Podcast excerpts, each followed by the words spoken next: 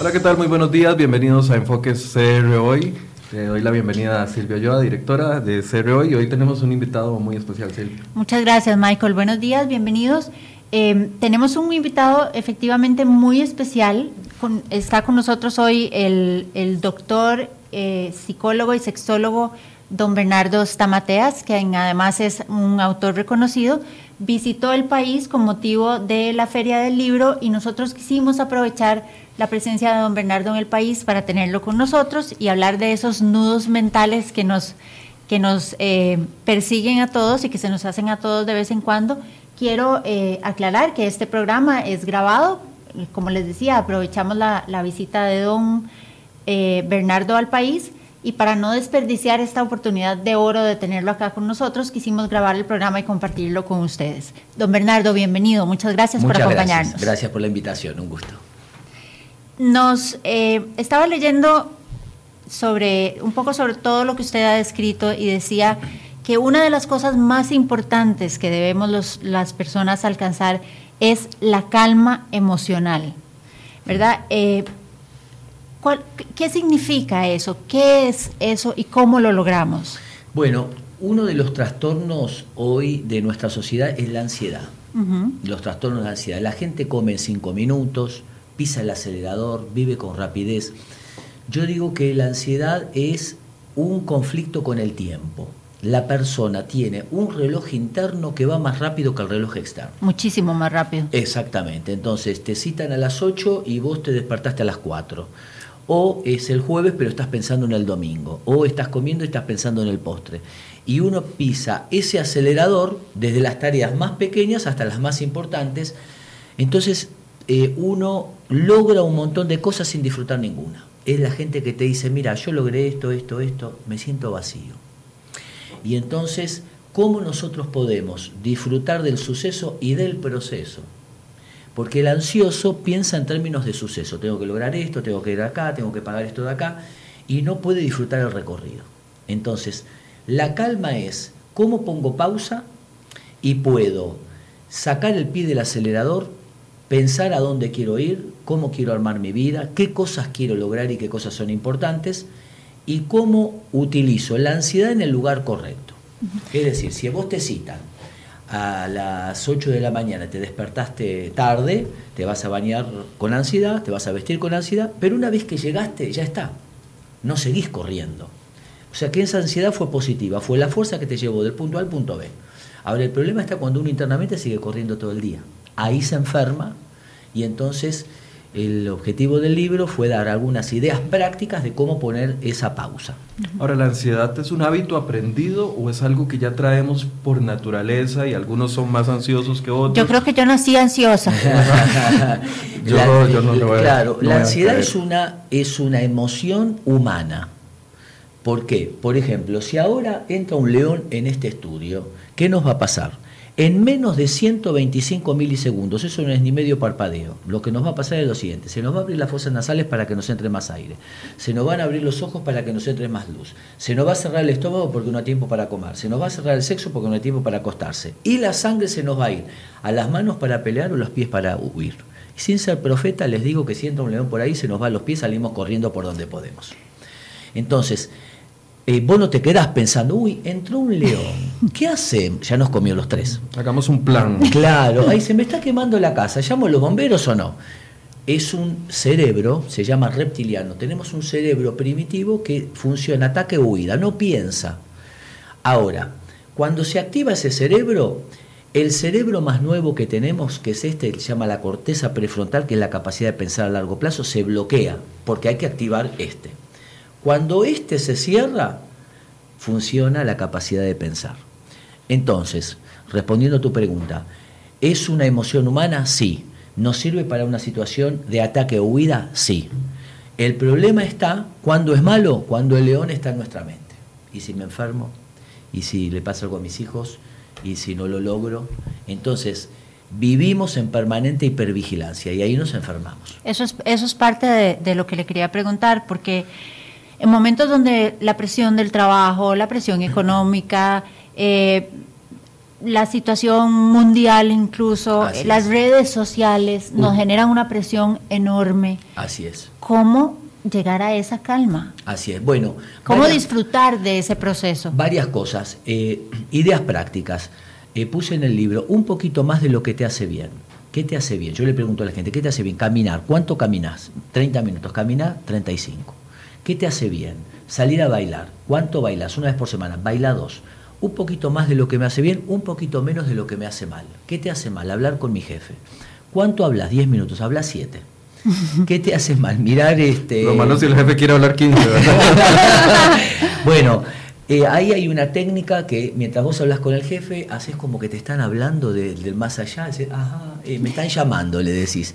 Y ahí no le dé ideas, no le dé ideas. Estoy seguro que los periodistas de CR hoy están poniendo mucha atención en este momento por la jefa aquí. Y ahí, bueno, entonces, un poquito más de lo que me hace bien, un poquito menos de lo que me hace mal. Otra idea práctica, las madrigueras afectivas. Yo le pregunto a la gente, ¿qué cosas nutren tu espíritu? Los buenos amigos, los sueños.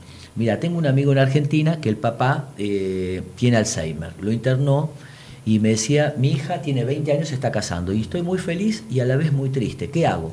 Cerca los espacios. Anda donde tu hija y disfruta de la alegría del casamiento para cobrar energía y transmitir la esperanza a tu papá. Es decir, ¿cómo ponemos eh, la calma? Potenciando nuestras emociones positivas. Es las emociones positivas y pararnos en la acción. ¿Qué puedo hacer? Tengo miedo a enfermarme. ¿Qué puedes hacer? Anotar en un papel. A ver, ¿qué puedes hacer? Ir al médico, cuidarme con las comidas.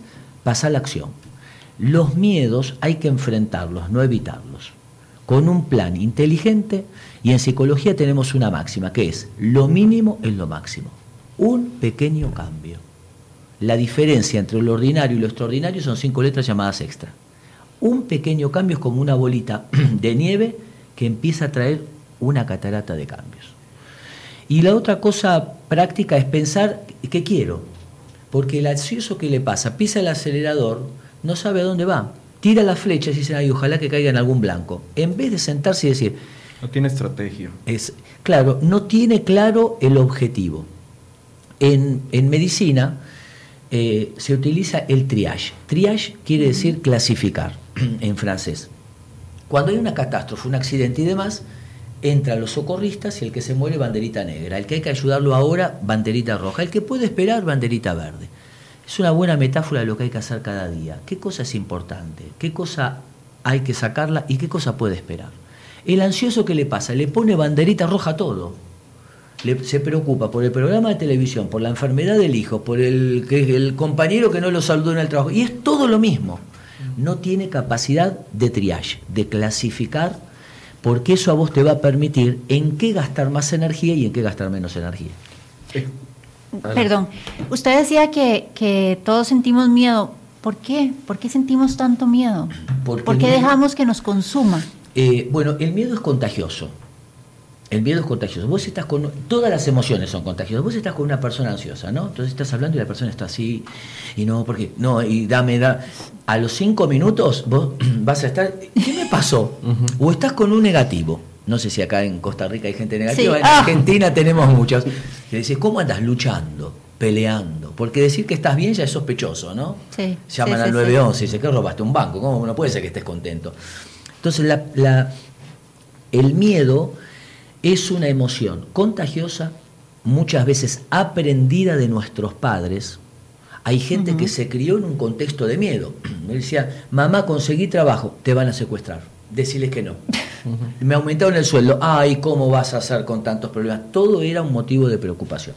Entonces el miedo es aprendido, es contagioso y a la vez la persona miedosa lo que hace es anticipar la respuesta.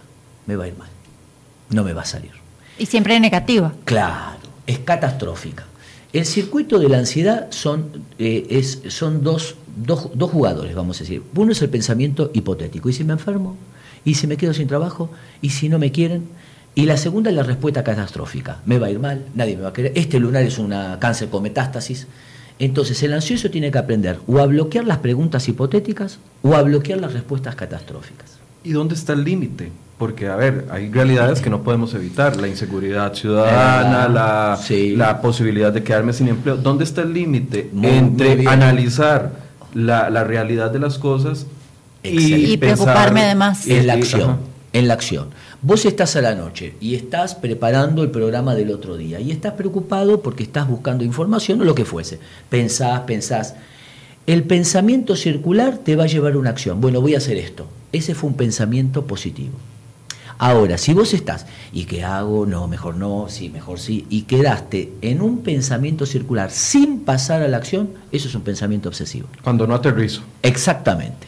Entonces, ¿qué le pasa a la gente? Rumea a la noche. Viste que se, se apagan las voces externas y se escucha la voz interna. Y entonces hay uno, ¿y para qué? ¿Y cómo? Y mira lo que me dijo, y de qué manera. Y entonces, pasar a la acción. Pasar a la acción es la diferencia entre el pensamiento obsesivo y el pensamiento analítico inteligente. Entonces, eh, si yo me quedo dando vueltas, eso se llama, se llama pensamientos rumiantes. Que la obsesión, porque la ansiedad es un paraguas muy grande. Tenemos las fobias, tenemos la ansiedad, tenemos el estrés postraumático y tenemos las obsesiones. Todas esas personalidades son ansiosas. Todos rengueamos por algún lugar. Hay gente que renguea más por la ansiedad, gente que renguea más por la desconfianza, gente que renguea más por la impulsividad. Todos tenemos una vamos por algo, todos venimos fallados de fábrica. Lo importante es descubrirlo para saber, ¿no? Tratar de administrar eso. La ansiedad puede ser un vicio emocional. La ansiedad, claro, porque la persona ansiosa, ¿Y cómo salir de él? claro, la persona ansiosa lo que hace es contagiar a los demás de su propia ansiedad. Eh, y tiene muchos disfraces, como te decía. Puede ser, por ejemplo, una persona negativa. Vos le decís, mira, ¿por qué no hacemos esto? No, no, no se puede, no se puede. ¿Y esto de acá? No, no, no, no, tampoco. ¿Y esto? No, no, no, no, no. Vos decís, pero escúchame. Hay otra, otra gente ansiosa que es quejosa. Vos te parece, mira esto de acá. Porque están más anclados en la culpa. Y la culpa, in- la culpa inventa un displacer para no disfrutar del éxito. Y todos tenemos culpa. Y todos, Todos es como que nacemos con la culpa, nos la heredan, nos la... Los latinos tenemos, olvídate, porque... La religión. La Empezando, Parte sí. de la religión, de los padres, la cultura, donde no me lo merezco, todo tiene que ser sufrimiento. Yo tenía a mi tía, Eh, vivimos en un valle de lágrimas. Claro, todo, ¿no? Yo tenía a mi tía que limpiaba la casa, ¿viste? Y decía, ya está, ahora cinco minutos para mí. O sea, pagó peaje con la limpieza para darse cinco minutos para... Y esa es un poco la mentalidad del culpógeno. Tengo que pagar peaje con el dolor para poder disfrutar. Ahora, tenés un golpe de bendición, no hiciste nada y te pasó algo bueno, no puede ser, no, no. Algo, no malo, algo malo me No va a pasar ahorita. Bien, algo claro, ¿no? Entonces tenemos esa cosa. La culpa es, no me lo merezco. Tengo que pagar con dolor esta bendición que tengo. O voy a hacer algo para perder la bendición que tengo. Entonces hay gente, por ejemplo, el delincuente. El delincuente, ¿por qué roba? Porque tiene un núcleo de culpa donde busca ser castigado. Roba para ser descubierto y para ser castigado. Entonces, la culpa, eh, en general la culpa es inconsciente. Cuando hay una persona que te dice, ay, yo soy muy culpógena, no lo es. La culpa es inconsciente. Y aparece cuando nos va bien. Te vas de vacaciones, te rompiste un hueso.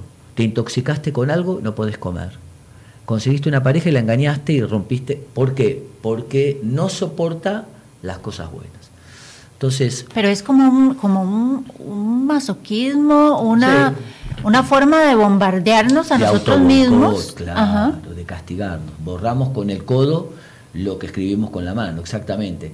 Y, y hay gente que tiene culpa y te mete culpa. Yo estoy mal por vos. Vos me dijiste. Yo hice lo que vos me ¿Por qué dijiste. enganchamos con esa gente? Eh, porque nos manipulan. El manipulador, te voy a explicar la lógica de la manipulación. La, la manipulación, el manipulador observa una carencia afectiva que vos tenés. Por ejemplo, eh, vamos a suponer una chica, invento una situación, una chica que se siente sola y no tiene buena estima. El manipulador detecta eso. ¿Qué, ha- qué hace? Le da eso. Vamos a llamarlo A. Qué linda que sos, sos inteligente. Le da A para sacarle B. sin que se dé cuenta. B puede ser dinero, sexo, lo que fuese. Entonces, el manipulador lo que hace es darnos algo que necesitamos para sacarnos algo sin darnos cuenta. Es como el, mago. Es un truco de magia. Te mira por acá y te hace el truco por acá. Entonces, nosotros tenemos que pararnos qué debilidades y vulnerabilidades tenemos, porque es por ahí donde se produce la manipulación. Yo les digo, en las charlas yo digo, no armes pareja para ser feliz, porque vas a ser infeliz toda tu vida. Sé pareja con vos, sé feliz y busca alguien para compartir la felicidad. No armes pareja para que el otro te dé lo que vos te tenés que dar, porque vas a ser dependiente toda tu vida del otro. Date vos. ¿Qué necesitas? Que te feliciten, te reconozcan. Dátelo vos y entonces compartí con el otro eso. Porque la estima nunca se arma de afuera para adentro, es de adentro para afuera. Es lo que le pasa a muchos chicos hoy, muchas chiquitas que sacan la foto, la suben a las redes, buscan el... La aprobación, el, cariño, el, sentirse bien, bonitos, la aceptación y no, desde y no fuera. Se nunca, porque la estima nunca se arma de afuera para adentro. Entonces vos tenés gente que estudió, tiene título, la gente lo no alcanza, porque es de adentro para afuera. Eh, nosotros no tenemos que confundir el ser con el Cuando vos te dicen algo, nunca lo pones en el ser, es en el hacer. Sí, bueno, hice, puse mal este vaso, no es soy malo.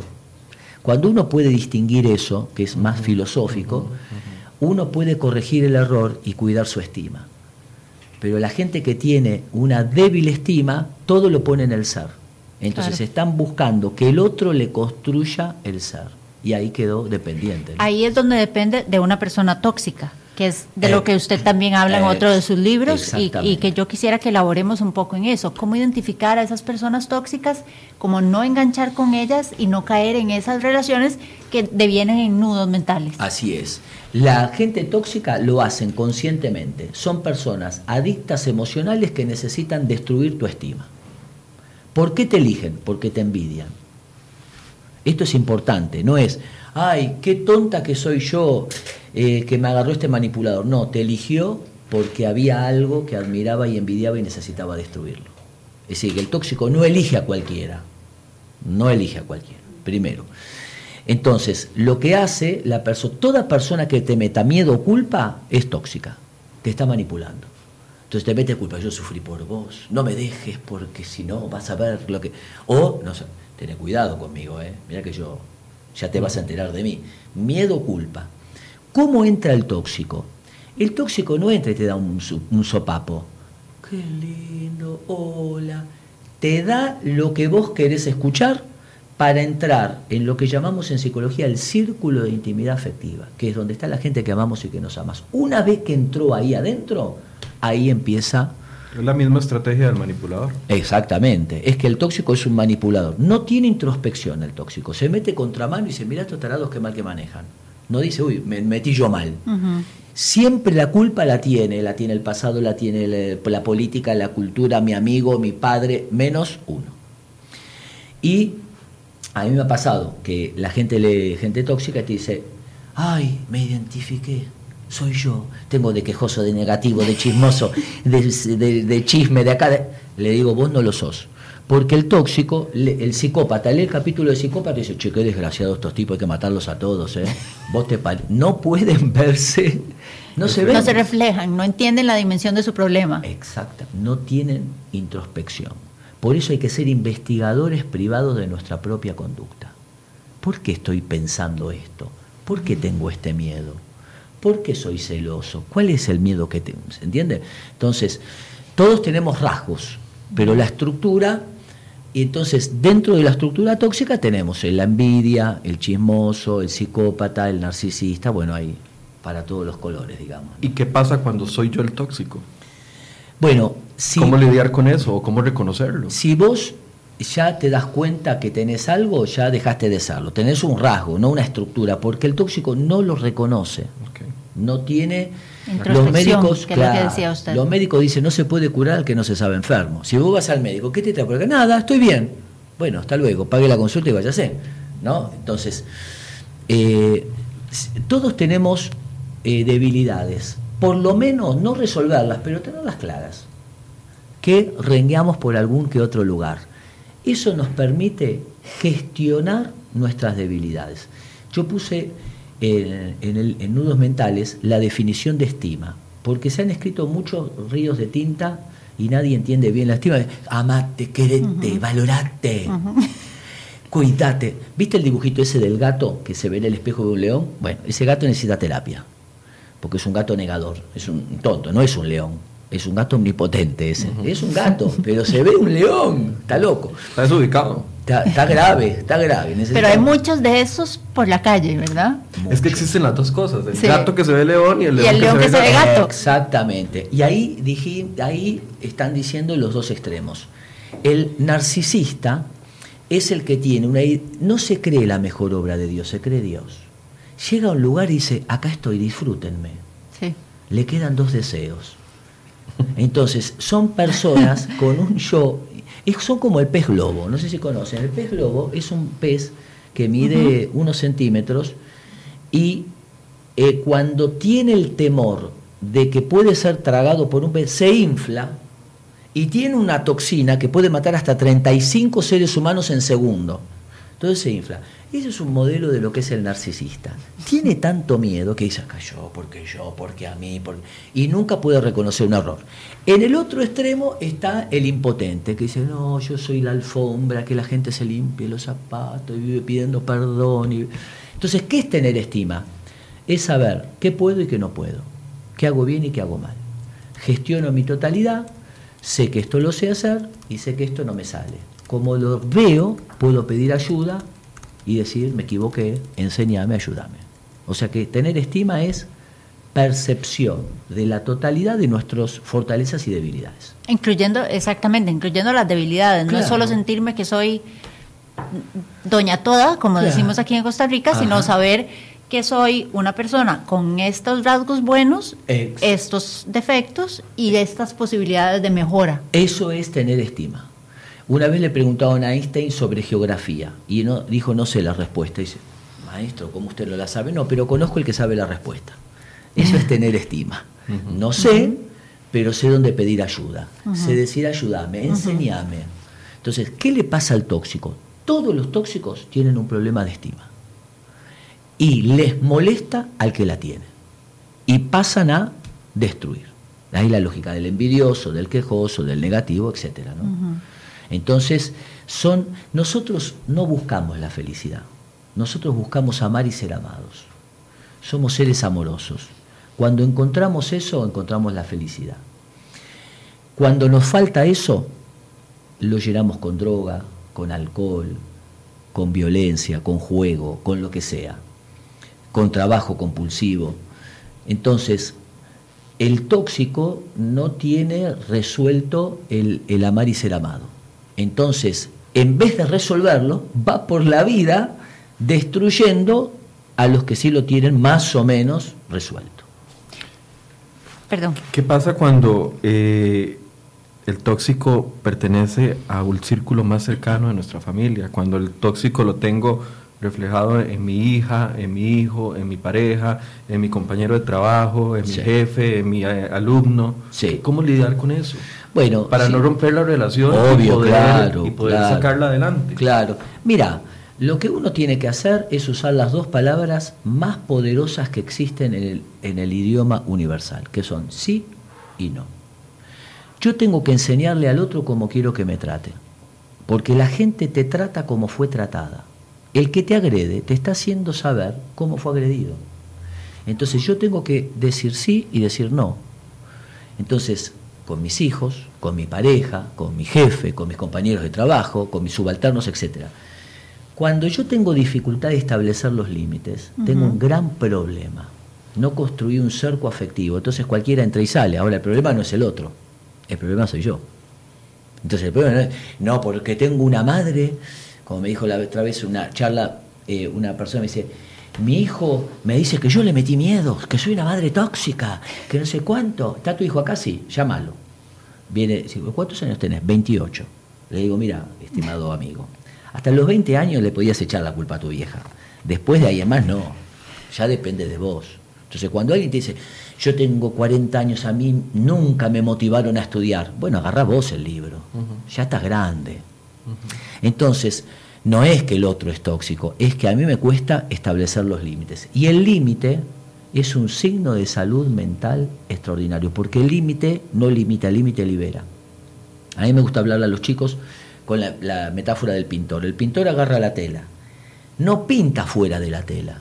Gracias al límite que es la tela, dentro de la tela es ilimitado.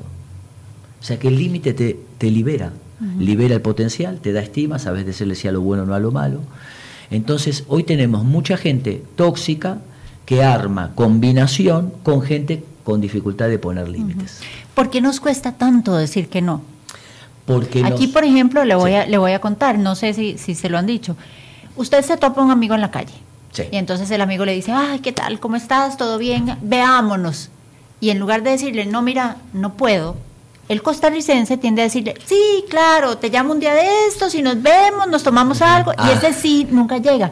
¿Por qué no le decimos a la gente que no? Muy buena pregunta. Uno le cuesta ponerle límites al otro porque le cuesta ponerle límites a sí mismo. Cuando una persona te dice, ay, a mí me cuesta ponerle límites, tengo miedo que se enoje, te cuesta poner límites a vos. Porque el límite siempre es bidireccional, arranca por uno. Si yo me digo a mí mismo que ahora no puedo comer un sándwich, puedo decirte a vos que no puedo comer un sándwich. Pero si yo no me digo primero a mí, no negocio conmigo, no voy a poder establecer el límite con el otro. Entonces, la gente le cuesta establecer sus propios límites. Por eso recurre a sí, dale, bárbaro y demás, ¿no es así? Entonces, uno tiene que ser honesto con uno mismo. Y al el límite, el otro puede ser que se enoje. Pero, che, yo te quiero ver, ¿cómo me decís eso? Pero cuando se vaya, va a confiar más en vos. Porque el límite es un constructor de confianza. Porque vos sabés que el otro te va a decir lo que piensa. Y no que te va a decir sí, que quiere decir no, tal vez, mañana, te detesto. Y genera el lenguaje persecutorio. ¿No es así? Entonces, eh, y hoy tenemos una sociedad en Latinoamérica donde el límite es mala palabra. Se confunde con limitación. Entonces los chicos se les da el celular, se les da todo, no tienen límites. Por eso muchos chicos agarran el auto, van a 200 por hora, se estrellan, están buscando el límite. No saben cuál es su límite. Salen a bailar, se emborrachan, se drogan, toman pastillas para ser felices, no saben divertirse sin alcohol, les cuesta el tema del límite. Entonces, eh, el límite es un constructor y el límite hay que establecerlo desde el día cero. Y debe venir, debe ser un límite que yo establezco internamente o debe venir desde fuera. viene desde afuera. A los chicos hasta los 8 años no hay que decirles, ¿qué querés comer? ¿Querés ponerte el- guardapolvo? ¿Querés venir? a-?". La otra vez fui a comer en Argentina y entró una mamá con un nene de, no sé, 5, 6 años tendría. ¿Dónde querés que nos sentemos? Y el nene le hizo un tour. Yo miraba y dije, qué extraordinario. Le hizo un tour por el restaurante. Tuvo 15 minutos hasta que al final el nene ese nene ya manipula a la mamá. Claro. Casi le doy mi tarjeta a la, a la señora, no me animé. pero el límite, la jerarquía la establecen los padres. Entonces dice, se come esto, hay que hacer esto. A los 8 o 9 años, el límite va con una explicación, no por esto, sí por esto. En la adolescencia la negociación es más grande todavía. Es más difícil. Y más difícil, y más compleja, y no hay libro que resista ahí, hay que pedirle ayuda a Dios. Este, ahora, el límite no Pero es, sigue viniendo de afuera en la adolescencia. viene de afuera. ¿Por qué? Porque el límite no es para que se porte bien el nene, es para que guarde adentro el sí y el no, y después los use él, y no se los tenga que poner el maestro, la policía o los demás. No es de protocolo el límite. El límite es para introyectar, decimos, para guardar la capacidad de autolimitarse y decirle uno sí a lo bueno y no a lo malo. Pero si el nene en la casa tiene todo luz verde, no sirve. Y si tiene todo luz roja, no. ¿Por qué? ¿Por qué no? Y esto no, no, no, no. Ese chico no va a crecer con una estima saludable. Entonces los padres eh, tenemos que ir estableciendo ese balance de que sí, que no, y a la vez darle la autonomía de permitirle ciertas cosas que sí decidan. Entonces, puede ser que el nene decida dónde pone sus juguetes. porque eso vos le vas permitiendo que el chico vaya adquiriendo algo maravilloso que se ha perdido, que se llama responsabilidad. Que hoy los chicos, eh, no sé acá en Costa Rica, pero en Argentina... Yo creo que es un fenómeno mundial. La responsabilidad se ha ido perdiendo. Exactamente. Igual que el respeto. Exactamente. Bueno, mira, mi abuela decía, cuando entre, saludá, sonreí y demás. Yo hace 30 años que doy charlas por todo el mundo, visité 45 países y me han invitado y hay conferencias que les cobran 5 mil dólares, 3 mil dólares. ¿Y sabes qué le dicen? Lo que decía mi abuela, sonría más, trate bien a la gente. Pero se dice con otras palabras más americanas, ¿no? Y yo digo, wow, pensá que están pagando miles de dólares para que le digan lo que nuestros papás o abuelos nos enseñaron como buena educación. Quiero hacer una pregunta y no sé si está fuera del tema, pero yo la veo muy, muy relacionada, y es las, los mecanismos de escape que tenemos para no enfrentar estas eh, situaciones, este conocimiento de que si somos o, no somos tóxicos, si somos o no somos, o tenemos buena autoestima. Y uno de los mecanismos más corrientes eh, y más volubles y más fáciles de reconocer es eh, las redes sociales. Las redes sociales y el mundo virtual. Y es impresionante cómo ve uno a los jóvenes, a uno mismo, metido dentro de un celular cuando tiene 50 personas para conversar, tal vez. Es verdad.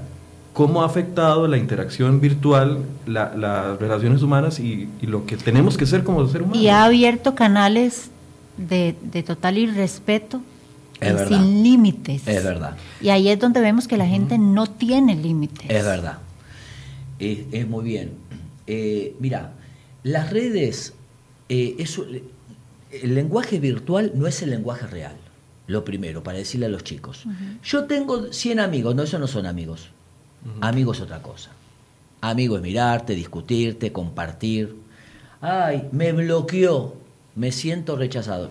Yo he atendido chicos que el motivo de consulta es me bloqueó en Facebook. Y está mal, porque lo bloquearon. Entonces yo le digo, ¿Cuánto, ¿Sabes cuánto tardó en bloquearte? Esto.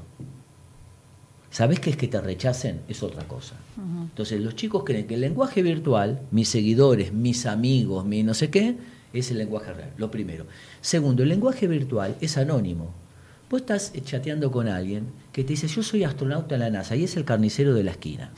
Es decir, que uno disfraza de mentiras, un montón de cosas. Pero la gente, por lo general, lo que escribe en redes sociales no se lo diría cara a cara. Y aquí en Costa Rica hace unas semanas tuvimos un ejemplo muy lamentable, que es un tema político, 100%, pero de una ofensa en redes sociales por parte de una persona que trabaja para el Seguro Social a una diputada. Y se convirtió en un trending nacional porque los, las ofensas Incluso la gente que conocía a este señor decían, es imposible que este señor haya escrito eh, semejantes ofensas, porque no nos atrevemos a decir Exacto. en redes sociales lo, que podríamos decir en la cara. Primero, vos no ves al otro. Eso te envalentona. No sé si se entiende esa expresión. La, eh, segundo, vos podés ser anónimo. Eso envalentona a la gente, porque hay muchas críticas que son anónimas. Tercero, es un medio, un pseudo, una pseudo catarsis yo me levanto hoy a la mañana, me levanté temprano, ¿no? Nos acostamos tarde, después de la presentación, y me golpeo en el baño. ¡Ah! me golpeé. Bueno, abro mi computadora y hago catarsis con el programa, el primer programa que agarro. Pero es una porquería. Agarro acá, es que pero que es la estupidez ese tarado que invitaron a Argentina. y hago catarsis, hago desplazamiento. Entonces, eh, nunca esa gente te lo diría en la cara. Jamás. Eh, no te lo diría. Entonces, ¿qué hay que hacer? Mis sugerencias son estas. Agresiones, bloquearlas. No responder porque la agresión no busca el diálogo. Una crítica constructiva, no me gustó esto y demás. Bueno, genial, está buenísimo. Pero la agresión es quiero lastimarte. Y estamos viviendo mucho nivel de agresión en Latinoamérica. Entonces tenemos que hacer escuela para que la gente que utilice las redes para agredir sepa que no van a tener ni dos segundos de nada, ¿no es así? Y después con respecto a los chicos, están cenando y los chicos están todos con el celular. No hay que decirles, chicos, guarden el celular, vamos a comer. Hay que potenciar lo real para que disminuya lo virtual. Te doy un ejemplo de un colega de ustedes que en un canal América me, gustó el ejemplo que me dio. ¿no? Me dice, ¿sabes qué? Hicimos, eh, mi hijo, el sábado de la mañana, trajo tres, cuatro amigos a la casa. Y los pibes todo. Yo digo, ¿qué hago, che? Estos pibes todo el día. Chicos, vamos a hacer un asado. Pon el fuego, trae la carne acá, cortá para acá. Y todos los pibes. eh, Y la pasaron genial. Y los chicos, che, qué lindo que la pasamos, qué genial. Le digo, te felicito. Es una anécdota maravillosa. Potenciaste lo real sin hablar de lo virtual. Porque si vos le decís a los demás, bueno, guarden el celular, vamos a conversar, y se mira la cara y dice, vos, buah, ¿de qué querés Sí. que hablemos? O la esposa o el esposo que le dice, estoy harto de que estés pegado al celular las 24 horas Y es una pareja que ha sin perdido, hacer algo, algo adicional. ha perdido la novedad. El aburrimiento es el veneno número uno en eh, la pareja. Entonces, eh, cuando las parejas han perdido la novedad, el descubrimiento, la capacidad de hacer algo nuevo, de sorprender al otro. Mira, te voy a dar un ejemplo, una tarea que hacemos en terapia breve, harto sencilla. Le damos la caja de las caricias, se llama. Entonces le damos a la familia que escriban algo lindo por día que ven del otro. Lo anotan en un papelito y lo guardan en la caja de las caricias. No hay que decirlo. El sábado o el domingo abren la caja 10 minutos y leen. No hay familia que te diga, terminamos llorando, abrazados, nos emocionamos. que-". Y el ejercicio es una tontería. Es decir, fíjate qué necesidad que tenemos de validarnos, ¿no es así? Y te voy a decir un- un ejemplo que es el que más me ha impactado. Hace un tiempo di una charla para 9.000 chicos de cuarto y quinto año. Y la dimos con un amigo mío, se llama Gastón, un psicólogo social. Y me dice, mira el ejercicio que voy a hacer ahora porque te va a impactar. Bueno, a ver.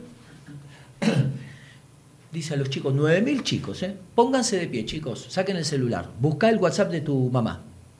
Todo el mundo a la cuenta de tres, ponele, mamá te quiero punto. Mamá te quiero punto. Enviamos juntos, fuck, manda, tomen asiento. Empieza a hablar, bla, bla, bla, bla. A los 15 minutos dice, saquen el celular, revisen el WhatsApp de su mamá. Todos los que la mamá le puso, ¿qué te pasa? ¿Está bien? ¿Te pasa algo? Pónganse de pie. Diles. Claro, la No estamos acostumbrados a que nos Sí. digan que nos quieren. es una carta de despedida, se va a pegar un tiro. Porque vio, mamá, te quiero, punto. ¿Qué te pasa? ¿Está bien? Madre llamando. ¿Dónde estás? ¿Qué te pasó que me escribiste? No, nada. Es un ejercicio que... Impresionante, ¿no? Sí, claro, claro. Me impacto. Usted decía ahora, y, y voy a volver un poco hacia atrás, que hay ciertas cosas que aprendemos, ¿verdad? Que, que, por ejemplo, que, no sé, conseguí trabajo, ay, ahorita te van a despedir. Entonces, esa, esa cosa que la, que la Sí. aprendemos, ¿verdad? Que Sí. tal cosa, ah, no se puede, nunca se puede. O, ¿Cómo cambiar ese camino? Usted Es un chip que usted tiene insertado desde pequeño, ¿cómo sacarlo y Muy cambiarlo bien. por otro? Mira, el negativo es una persona temerosa. Se anticipa la respuesta para evitar que otro critique. Y si antes que otro me critique, me critico yo. Me va a ir mal.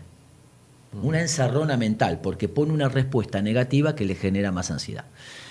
Distinto es el que es positivo con todos y negativos con uno. Eso es competencia. Es distinto que el que es negativo con todos. El quejoso, básicamente te diría dos ideas. El quejoso, por culpa, inventa el displacer para no disfrutar. Pero después está otro tipo de quejoso. ¿Qué es el quejoso que te dice? Pues te no, qué mal que está Costa Rica, está todo mal, está de acá. Bueno, eh, no, y en el trabajo, ¿y por qué no haces esto? No, no, no, no se puede. ¿Y esto de acá? No, no, no, no, no. Y, esto, y al final vos decís, pero yo le digo de todo y no le sirve nada, porque la queja es la herramienta para estar con vos. Lo que busca esa persona no es resolver la queja, es estar con vos. Compañía. Sí. El amor y ser amado. Entonces, es esa gente que dice, ay, ¿cómo andás? Me duele acá, me duele acá, me duele- siempre le duele algo. Y vos decís, pero andate al médico, toma esto de acá. ta-". No, siempre le duele, porque es la búsqueda, nosotros somos seres amorosos. Toda crítica y demanda, decía Lacan, toda demanda es una demanda de amor. Detrás de todo ese, ¿por qué pusiste el vaso acá? Lo que está pidiendo es un poco de cariño. Entonces, entender eso, entonces tu marido se queja, le decís, vení, ya sé qué te pasa, vení que te doy un besito. Busca el cariño del contacto con el otro, porque nosotros somos seres gregarios, no podemos vivir aislados, necesitamos del otro. Si mamá no pone al bebé en el pecho, ese bebé se muere, es 100% 100% dependiente. No pasa en el reino animal, pero en el humano necesitamos del otro, estamos vivos porque hubo un otro que nos abrazó y nos puso en el pecho, si no nos hubiésemos muerto. Entonces, eso está en el ADN antropológico, está en nuestra esencia. Entonces nos curamos juntos. Entonces el quejoso busca eso. Una técnica que yo les doy para la gente que se queja es quejarse más con algunas personas. Claro. Contraatacar. Sí, robarle territorio. Robarle la Mira, me tomé un taxi en Buenos Aires, me estoy sentando y el taxista me reconoció. Me dice, hasta Mateas, las calles están rotas de Buenos Aires. Yo me siento y le digo, no solo las calles están rotas, las avenidas, la ciudad, el país, el mundo, el corazón, el, la gente está rota, está destruida. El hombre se asustó, me dice, ¿a dónde lo llevo? A tal lugar. Saqué mi celular y la pasé muy bien.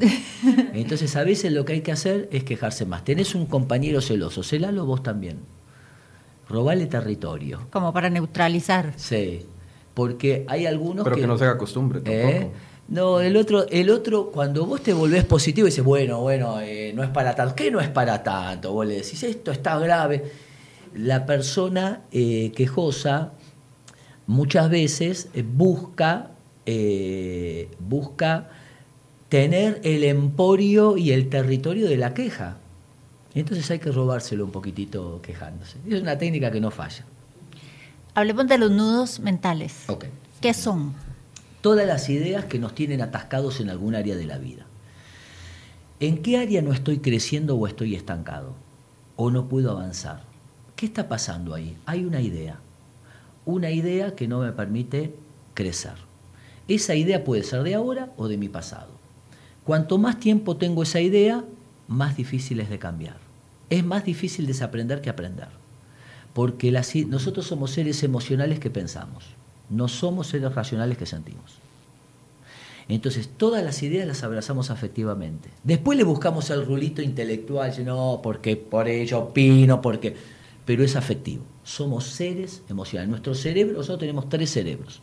El del medio, el, primero te lo dije, ¿no? El reptiliano, de ataque huida. El, el, último es la capacidad de pensar a largo plazo. Y el del medio se llama límbico, es el cerebro emocional. Es como un elefante grande que tenemos.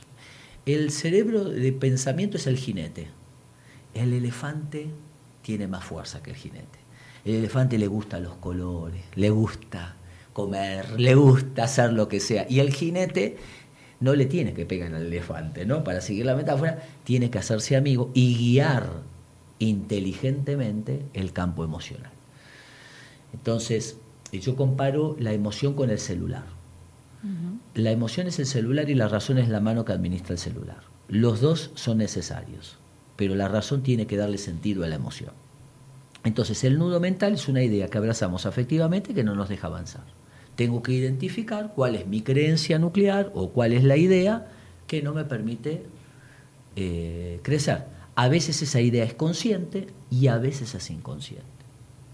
Ahora, ¿qué pasa cuando esa idea está basada en un hecho real o una situación real que estoy viviendo y que no es más que una idea, sino una realidad de mi vida? Por ejemplo, ¿qué ejemplo me darías? Eh, una adicción, por ejemplo, un... hablemos de adicción, tal okay, bueno, ¿Qué le pasa a la persona adicta? Eh, te lo voy a simplificar el concepto. Nosotros dijimos que necesitamos amar y ser amados. Esa es nuestra estructura. Vamos a llamarlo A a eso. Yo necesito A, pero A se sana con A, no con B. ¿Qué es B? La droga.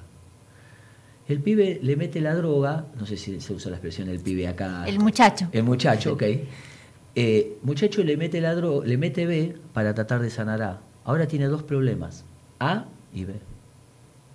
B puede ser promiscuidad, pornografía, violencia, vivir para el trabajo, lo que fuese. Mala situación económica. Lo que sea. Yo le meto B y ahora tengo dos problemas.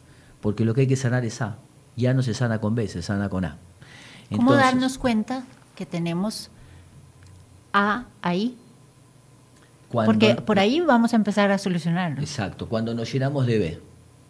Entonces, cuando a mí viene alguien y me dice, mira, yo estoy todos los días en la maquinita poniendo monedas en el juego.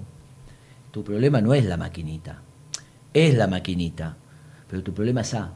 Tenemos que explorar y poder sanar ese, ese aspecto. Nunca es tarde para tener una infancia feliz. Nosotros podemos sanar nuestro pasado en el presente. ¿Qué hago yo con mi pasado? Tres cosas. Uno, lo repito. Mi papá gritaba, violento, yo soy violento con mi pareja. Mi mamá era una melancólica depresiva victimizada y yo soy también. Lo segundo que puedo hacer con mi pasado, hacer lo contrario. Mi papá era tacaño, yo soy derrochador. Mi mamá era depresiva y yo soy pura polvorita. Hola, ¿cómo les va? Transformé la conducta contraria, se llama formación reactiva eso en psicología. Voy a tener los mismos resultados. ¿Por qué? Mi papá era tacaño, no disfrutaba, no conectaba afectivamente. Yo soy derrochador, no disfruto y no conecto afectivamente. Mi mamá era depresiva y que no tenía amigos, no podía conectar con el placer. Yo soy hipermaníaca, también soy superficial y no disfruto del placer. Entonces, puedo repetir, puedo hacer lo contrario o puedo construir mi propia nueva historia. Es mentiras que nosotros somos cemento fresco y en los primeros años la huella que dejes quedará por la eternidad. Falso. Nos influencia, eso sí, nos condiciona muchísimo, pero no nos determina. Nosotros tenemos un don que Dios nos ha dado, que es la libertad. Yo puedo seguir eligiendo a través de mis decisiones. Entonces puedo construir una historia nueva. Hemos hablado eh, sobre muchas de esas cosas que usted decía, puedo sanar mi pasado, puedo cambiar, puedo mejorar. Se habla también un poco de perdonar, de, superar, de dejar atrás, de avanzar, de no cargar con, esas eh, salveques llenas de, penas y pesares y de remordimientos y de resentimientos. El perdón es, siempre es terapéutico. Ahora, hay que aclarar porque el perdón no es eh, minimizar, no fue nada, no es olvidar, no es amnesia, no es... Eh, reconciliarse. Bueno, me pegan, te perdono, sigamos tomando café. No, no me junto más con vos. A mí me gusta usar la metáfora de se mete alguien en tu casa. Es un intruso. ¿Qué es eso? Tenés que echarlo. Perdonar es echar al intruso que ya te lastimó una vez. Perdonar es renunciar al derecho de venganza. Ya me lastimaste una vez, no voy a permitir que sigas viviendo en la habitación de mi vida y me sigas lastimando. Perdonar, literalmente perdonar, la palabra en el griego viene de desatar. Me encanta, ¿no? Es decir, me desato de vos, no voy a estar encadenado invisiblemente y cargando con eso. No voy a llevar ese nudo mental toda la vida. Exactamente. Para atrás están las pérdidas, para adelante las posibilidades. Entonces uno tiene que aprender a perdonar. Perdonar es un acto de la voluntad.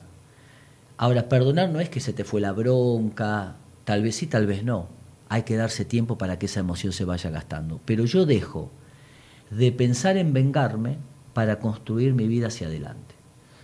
¿Qué le pasa a, no sé si aquí hay mucho divorcio en Costa Rica? Sí, un alto porcentaje. Bien, la segunda pareja, las estadísticas que tenemos es que el 70% fracasa. La tercera, 65% fracasa. ¿Por qué? Porque como no se resolvió bien la primera, le pasamos a la segunda todo el malestar. Cobramos la factura, con una diferente persona. Y a la tercera, dos, facturas. y así sucesivamente, ¿no? Por eso no hay que aceptarse el cuarto marido, entonces. Guarda si sos el cuarto, porque ahí. Entonces uno tiene que. O haga contrato prenupcial. Yo le digo, tenés que empatar para atrás. Empatá. ¿Qué quiere decir empatar? No lo divinices, no te perdiste el hombre, ni lo satanices. Le di los mejores años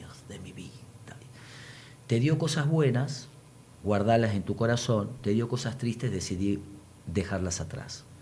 Vos también le diste cosas buenas y cosas malas, están empatados. Hay un tango que canta Gardel que dice, mano a mano hemos quedado. Y hay que cantar ese tango cuando uno se separa. ¿Por qué? Porque si no uno queda atascado en el resentimiento, hay parejas que tienen un divorcio traumático y no aceptan en su herida narcisista que el proyecto fracasó y viven, siguen unidas a través del odio y de la venganza. Es terrible. Entonces no pueden avanzar. No. Es, no es solo perdonar, sino es sanar. Sanar, exactamente. Eh, yo le digo a las parejas que se están separando, miren, ustedes pelense por el coche, por el dinero. hagan lo que quieran, pero no jueguen con la cabeza y el corazón de sus hijos. No los pongan de Eso es muy común, ¿verdad? Porque eso es un acto perverso. No se lo merecen. Y les hago hacer un ejercicio a los papás, que es muy, muy potente. Yo le digo cuando están peleando, quiero que se imaginen, su hijo tiene 8 años, que ahora tiene 40. Voy a hacer un diálogo con él, porque me vino a hacer una consulta como psicólogo. Lo tengo acá sentado. Le voy a preguntar que me cuente cómo fue su infancia, qué recuerda de sus papás, qué cosas lindas recuerda de su pasado. Los padres se ponen a llorar. Construyan ese mañana. Y les digo otra cosa importante, el respeto es el hijo del amor que alguna vez se tuvieron. Decidieron criar esos hijos juntos, armen ahora decidir criar esos hijos separados. No son una moneda de cambio. Exactamente, construyan eso. ¿Cómo construimos nuestra historia y sanamos el pasado? Hay un principio que puse en calma emocional muy lindo y que es muy... A mí me gusta ser muy práctico, ¿no? Eh, porque la gente quiere saber cómo, cómo resuelvo. Exacto. Yo le digo, eh, ¿qué, te, ¿qué te faltó? ¿Qué te hubiese gustado que te dé tu mamá o tu papá? Me hubiese gustado que me abrace más, que me diga te quiero. Perfecto. ¿Tenés hijos? Sí hacelo con tus hijos. Hace activamente con tus hijos lo que recibiste pasivamente. Me hubiese gustado que me motiven más para estudiar y trabajar y que me anime. Hacelo con tus amigos. Motiva vos a tus amigos a que estudien, trabajen, etc. Hace activamente en otros lo que vos recibiste pasivamente y vas a sanar algo de tu pasado, porque nunca es tarde para tener una infancia feliz. Quiero, hacer una pregunta con una tendencia, que yo lo veo como una tendencia no solo en nuestra sociedad costarricense, sino eh, en otros lados, y es como el aislamiento o la soledad inducida de muchas personas cuando ven que es tan complejo este asunto de las relaciones o cuando yo soy el problema y no logro relacionarme bien, caigo en un aislamiento inducido, no, no, no tal vez completo, pero sí estoy en mi trabajo. Un exilio emocional. Exacto. Sí. Eh, mi última pareja fue hace 25 años, hace 15 años. Eh, en mi trabajo me relaciono, pero saludo, buenos días, hasta luego. O sea, ¿cómo, ¿qué, pasa? ¿qué pasa con eso? Sí. Bueno, esa es una persona que tiene miedo de A, de abrir su corazón y construir intimidad con el otro.